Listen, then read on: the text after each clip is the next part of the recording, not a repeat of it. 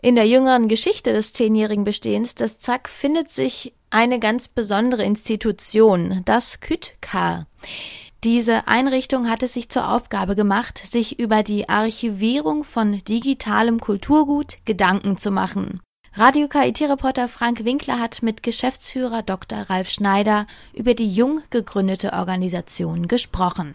Wir hier am Zentrum für angewandte Kulturwissenschaften und Studien Generale haben eben einen Bereich äh, seit 2010, der nennt sich KÜTKA. Und das ist ein Kompetenzzentrum für äh, kulturelle Überlieferung und zwar digitaler Natur.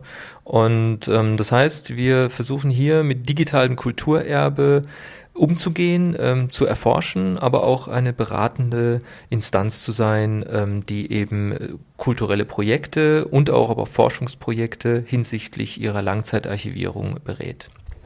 Das Kompetenzzentrum für kulturelle Überlieferung Digital Karlsruhe, kurz KÜTKA, arbeitet dabei nicht nur mit dem KIT zusammen, sondern auch mit der Hochschule für Gestaltung und dem ZKM.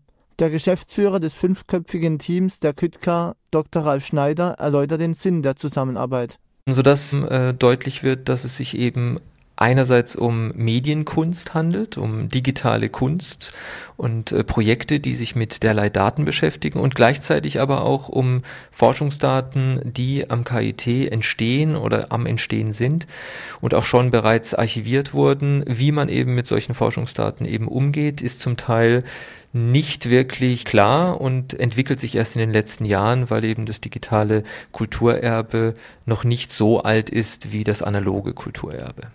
In diesen Bereichen liefen bereits einige Projekte an, wie beispielsweise die Erstellung eines interaktiv begehbaren dreidimensionalen Campusplans. Ein weiteres Projekt bringt uns Dr. Schneider etwas näher. Momentan ist bei uns auch noch am Laufen das äh, IQF-Projekt, also Innovations- und Qualitätsfonds Baden-Württemberg-Projekt, wo wir uns um drei Bereiche, nämlich die äh, Programmierung als solches, äh, welche Software muss wie erstellt werden, um zu garantieren, dass Forschungsdaten und äh, Kunstdaten in digitaler Natur für die Zukunft aufbereitet und bereitgehalten werden können. Der andere Bereich, der sehr, sehr wichtig ist, ist natürlich der rechtliche Bereich. Die Rechtslage der Daten ist durchaus sehr komplex und muss auch bei sowohl Forschungs- als auch Kunstdaten mit berücksichtigt werden. Und dann der dritte Teil, der Preservation-Teil, also die ähm, Bereithaltung und Langzeitarchivierung als solches, ist momentan weltweit ein sehr reges Thema und es wird daran gearbeitet und wurden zum Teil auch bereits erstellt. In Zeiten zunehmender Digitalisierung der Daten könnte man meinen, dass Archivierungen davon überhaupt nicht mehr nötig wären. Doch weit gefehlt.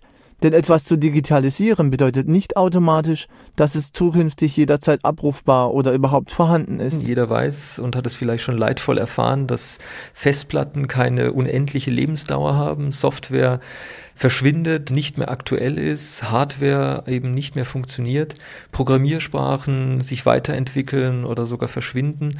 Das heißt, alles das, was wir digital vorliegen haben, steht nicht so lange dem Kulturerbe zur Verfügung wie vielleicht ähm, sumerische Tontafeln, die wir über die Jahrtausende noch äh, gerettet haben. Das ist für digitales Kulturerbe natürlich eine ganz neue Herausforderung und ich denke, diese Herausforderung stellen wir uns und äh, es wird, glaube ich, auch keine Standardlösung geben und wir werden auch nicht die ultimative Lösung finden.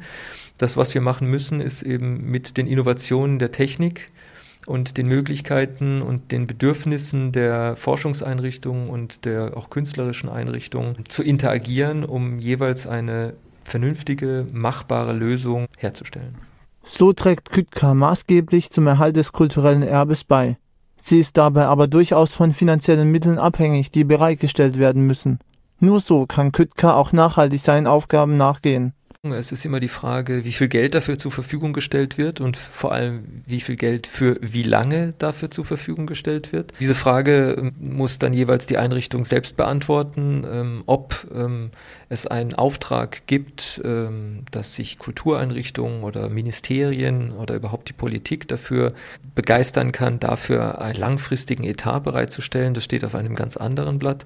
Momentan ist es eben notwendig, dafür Sorge zu tragen, dass im Zuge der nächsten Jahre, in denen sich das ganze Thema entwickeln wird, nicht schon die Chance verpasst wird, diese digitalen Bestände so weit zu archivieren und aufzubereiten, dass sie eben, wenn wir dafür Standards entwickelt haben und wenn sich das Ganze etabliert hat, dann diese Daten auf immer verloren sein könnten.